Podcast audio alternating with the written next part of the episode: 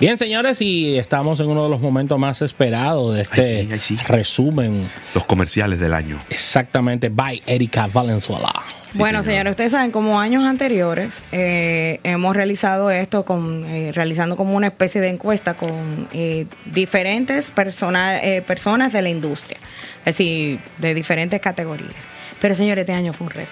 Ay, ay, ay, ay. Es decir, hubo un reto muy fuerte de recordación de comerciales porque eh, la única manera fueron inclusive los comerciales que se pudieron visualizar hasta en cine.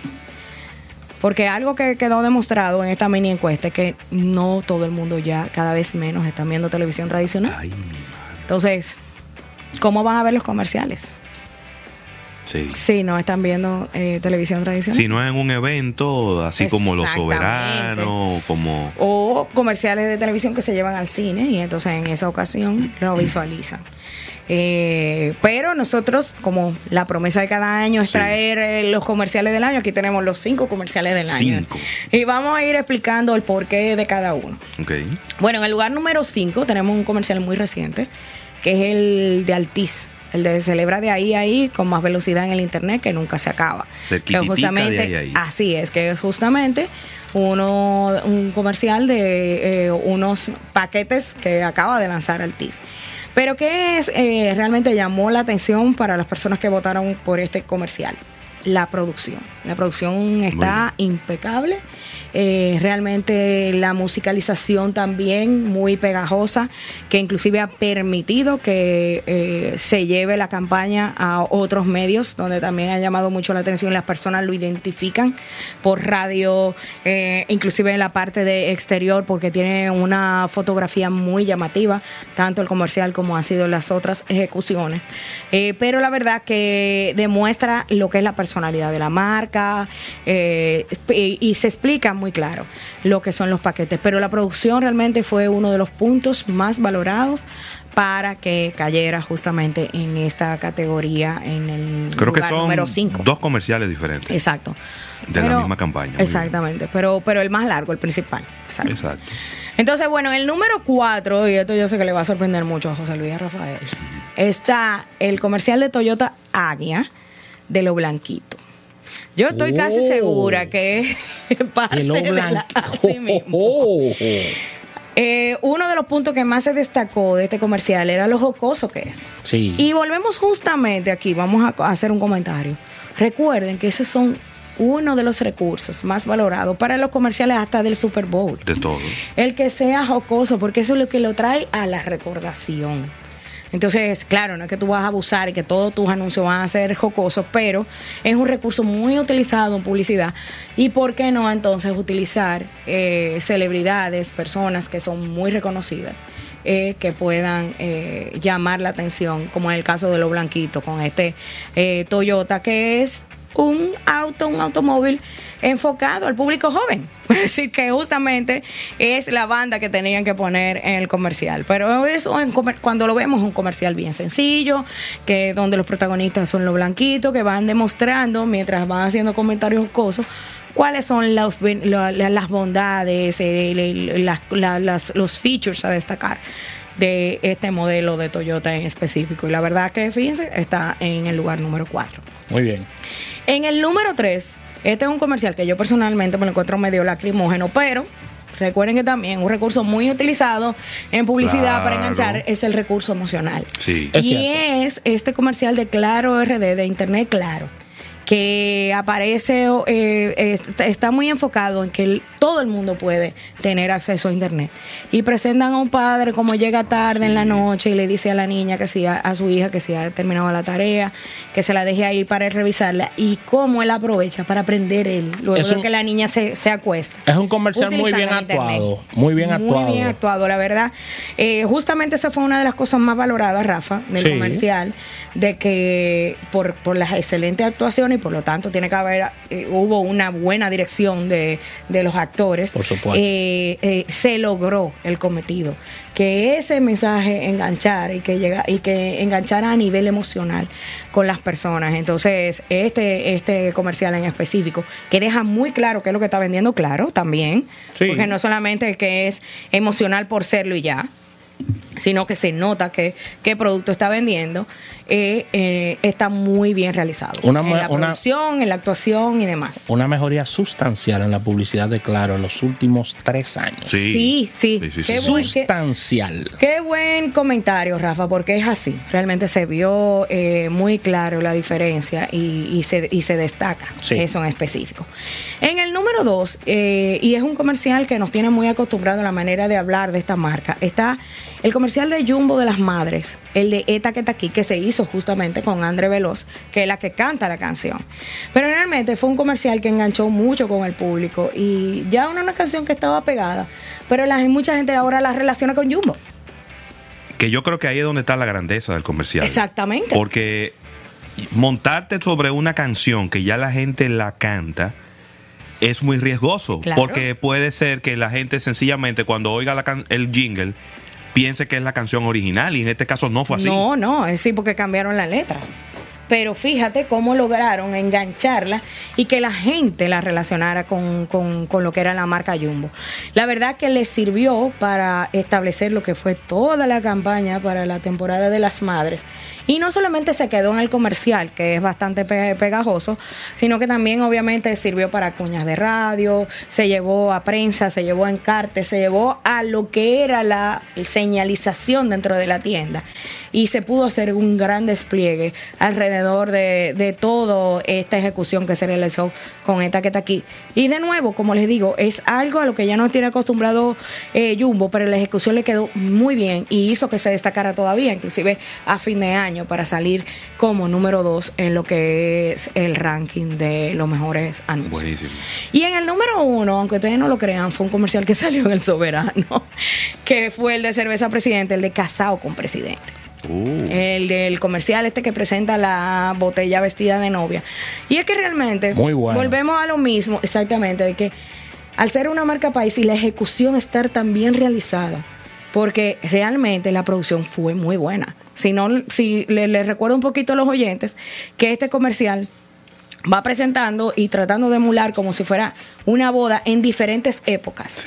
Entonces, eh, el actor era el mismo y se presentaba vestido en, en diferentes décadas en la República Dominicana y al mismo tiempo la novia que era la cerveza vestida de novia, iba presentando las diferentes etiquetas que ha pasado eh, por la vida de cerveza presidente, demostrando que la cerveza de los dominicanos perennemente y cómo ah, con esa evolución el mismo consumidor la ha ido acompañando. Pero la verdad que eso, en vez de tú decirlo en tantas palabras, le quedó espectacular el hacerlo en un comercial donde simple y llanamente hablaban las imágenes, que fueron las que fueron eh, filmadas para el comercial. Y la producción fue muy bien realizada, sin destacar ningún producto en específico de cerveza presidente, sino la cerveza presidente tal cual, como marca, eh, y como la manera en que la disfrutan los dominicanos, porque es algo que, que es muy peculiar de nosotros. Cuando vamos a otros países, la gente no se bebe la cerveza así de fría, como no lo bebemos nosotros, sino, o sea, algunos se la beben a, eh, no tan, que no, que no se vea vestida de novia, pero así es que se pide aquí tradicionalmente en República Dominicana y ellos lo demostraron a través de ese comercial. Entonces, realmente, eh, eh, fíjense que estos fueron los cinco comerciales del año y no quería dejar de mencionarlo antes que hablemos de las, de las tendencias que vamos a ver para el 2019, para que ustedes, ya este ranking eh, se presentará en las plataformas digitales de almuerzo de negocios para que ustedes lo puedan visualizar. Pero esperemos ya que el año que viene podamos conseguir cinco comerciales del año. Bueno, señores, ¿qué estamos esperando para el 2019? ¿Qué se espera en las tendencias, eh, sobre todo cuando estamos, ya estamos hablando de marketing global, porque ya no hay tanta diferencia entre una cosa y otra. Pero hay muchas apuestas a que Instagram TV no se quede solamente como generación de contenido, sino que se convierta en un canal, como en una cadena ya dentro de las plataformas digitales y esto va a incluir a que también ya se considere tener de manera más formal anuncios en esta plataforma mientras va cogiendo mayor espacio eh, entre los consumidores de las plataformas digitales. ¿Qué reto tienen realmente los eh, anunciantes con este tipo de plataformas? Que van a tener que generar contenido interesante porque tú estás compitiendo. Aquí, a diferencia de tú meterte en un canal de televisión tradicional, tú estás compitiendo con los contenidos que te generan los usuarios tradicionales. Entonces, ¿qué te va a hacer diferente para que tú estés eh, dentro de la plataforma de Instagram TV y tú demostrando que, tú puedes hacer de diferente? Entonces, va a haber eh, muchos retos para eso. Para los anunciantes que van a estar en Instagram TV, el reto de los anuncios verticales. Mm. Ok tú vas a tener que empezar a crear y ya con mayor formalidad generar los contenidos de manera vertical. Eso va a ser, señores, eso va a sacar inclusive expertos dentro de la industria en producción de televisión, de comerciales verticales. Porque todas las cámaras de, alta de alta resolución todas son horizontales. Pero no solamente eso, sino alguien que pueda hablar el lenguaje gráfico de lo vertical. Es decir, que sepa generar contenido para lo vertical, que no es todo el mundo que lo hace. No es simple y llanamente tú adaptar eh, lo que tú estás, el contenido que estás generando para el anuncio horizontal en lo vertical, sino que va a, va a sacar casas productoras expertas en eso y por lo tanto creativos también en eso. Otra de las cosas también que se están esperando y que va a incidir mucho en la manera en que se comercialice son las tiendas en línea a través de las redes sociales que eso va a generar, que vayan desapareciendo las plataformas propias de tiendas en línea. Entonces, ¿qué implica eso? Que tú vas a tener que concentrar el grueso de tus anuncios, si tú eres una plataforma de e-commerce dentro de las redes sociales, en cada una de esas redes sociales. Cómo tú vas a hacer tus anuncios para cada uno y que el call to action que tú generes sea un solo botón. Es decir, cómprame ahora mismo. Señores, eso es un reto muy fuerte porque tú tienes que decirlo un poco, convencer a esa persona en segundos de que compre lo que tú estás vendiendo en línea. Cada vez va a, ser eh, un, reto mayor. Otra de las cosas eh, importantes es cómo tú vas a unir el mercado de los influenciadores a estas tendencias que se están generando con Instagram TV y con lo que es la venta en línea. Es decir, cómo se va a unir que un influenciador te va a llevar a ese clic para que te vayan a comprar a tu tienda. ¿Cómo ese influenciador va a generar contenido para representarte en lo que es Instagram TV? Son de las cosas que todavía eh, va a ser un reto mayor y sobre todo para los mismos influenciadores que recuerden que en lugares como por ejemplo en los Estados Unidos ya se le está regulando. Claro. Así es. Recuerden de la, de la cruz, la crisis recientemente que tuvo DJ Khaled, porque descubrieron que estaba eh, promocionando una marca eh, y realmente nunca develó que era, un anuncio que le estaban pagando por esto. Entonces, cada vez más se le va poniendo el asunto más difícil a los influenciadores, pero se necesita para generar contenido en cada una de, las plataformas, por ejemplo, en el caso de Instagram TV. Y el reto es mucho mayor. Otra de las cosas también que eh, se están estimando los eh, expertos es que surja una red social que le pase a Facebook. Porque no ven que la crisis de Facebook eh, va a, a mejorar. No. Entonces, hay expectativas. ¿Quién va a ocupar ese rol? ¿Quién se va a atrever? Eso es lo que no se sabe todavía porque Mark Zuckerberg sí ha cubierto todas sus bases, pero en el interés de los usuarios, que son los que deciden qué van a utilizar, recuerden que los usuarios fueron los que acabaron con hi-fi. Claro. Es decir, vino otra plataforma que tenía menos gente y se mudaron para allá y convirtieron a Facebook en lo que es hoy día. Los usuarios pueden definir mañana que se van para una plataforma X y el reto ahí de las marcas y cómo nosotros nos vamos a anunciar ahí. Entonces son cosas a las cuales tenemos que ponerle el ojo porque eso no va a ser en el futuro lejano. Ya Facebook tiene los problemas ahora mismo.